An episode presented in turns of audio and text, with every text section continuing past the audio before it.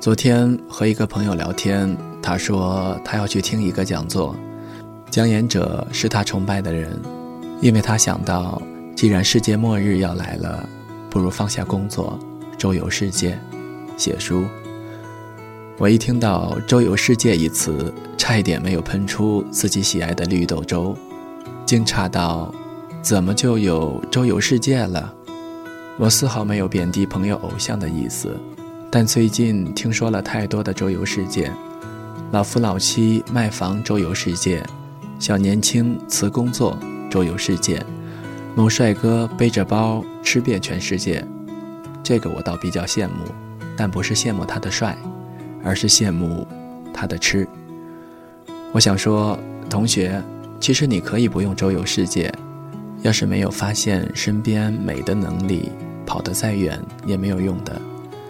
交那么多钱挤火车到西藏，排着队进布达拉宫，拿着清朝大炮对着那些朝圣者咔咔的照相，然后回来说我受到了心灵的洗礼，受不了北京污浊的空气，领哈根达斯月饼还得排队，那又有什么意义呢？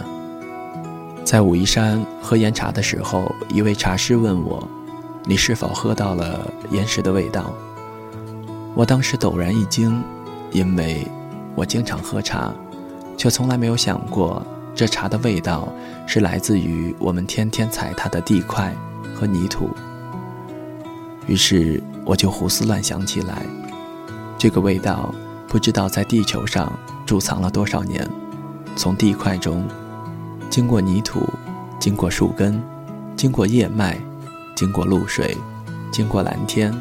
经过人的劳动的手，经过布袋，经过火烤的鼎，经过烹调的泉水，经过陶制的壶和茶杯，才送入我的口中，触及我的味蕾。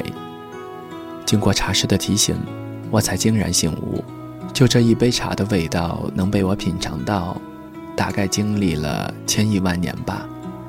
曾有学生来问我，老师，你的梦想是什么呀？我说：“吃好穿好生活好啊！我现在就生活在我的梦想里。为什么要把我们的梦想和工作生活对立起来呢？非得卖掉房子去周游世界，非得辞掉工作去翻山越岭，非得骂空气污浊显得自己肺部清洁，非得摔破杯子来说明世界末日？其实……”不用的。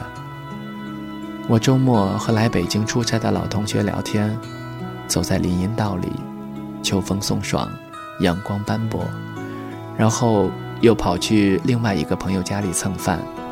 我躺在他的客厅的沙发上休息，迷迷糊糊中听到厨房的人在切菜的咔咔声，洗菜的哗哗声，下锅的滋滋声，聊天的叫唤声。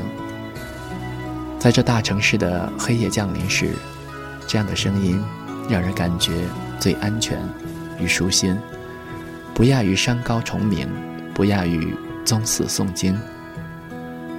老同学来北京出差，本来他可以去其他的地方玩，可是他却因为这个城市而想你，愿意和你去散步，倾听你的言语。朋友本来素不相识。在聚会里偶然遇见，但是他却愿意为你做一顿晚饭，我就觉得幸福了，而且这种幸福无可替代。同学，其实你可以不必周游世界，不一定要找一个农场来喂马劈柴，在平时，如果你吃一个三鲜饺子都很开心，能够领略到它的味道，饺子就是你的另一个世界。在周末，如果你和朋友能够一起放松自己，感受另一种不同的生活，那你大概已经周游宇宙，不必依凭什么了。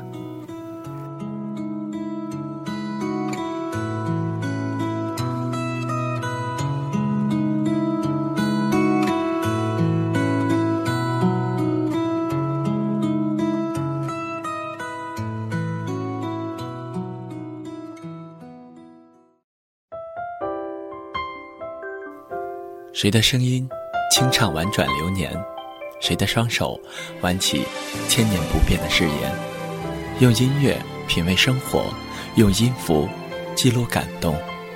我的声音会一直陪伴在你的左右。多云的阴天，翻出了旧照片。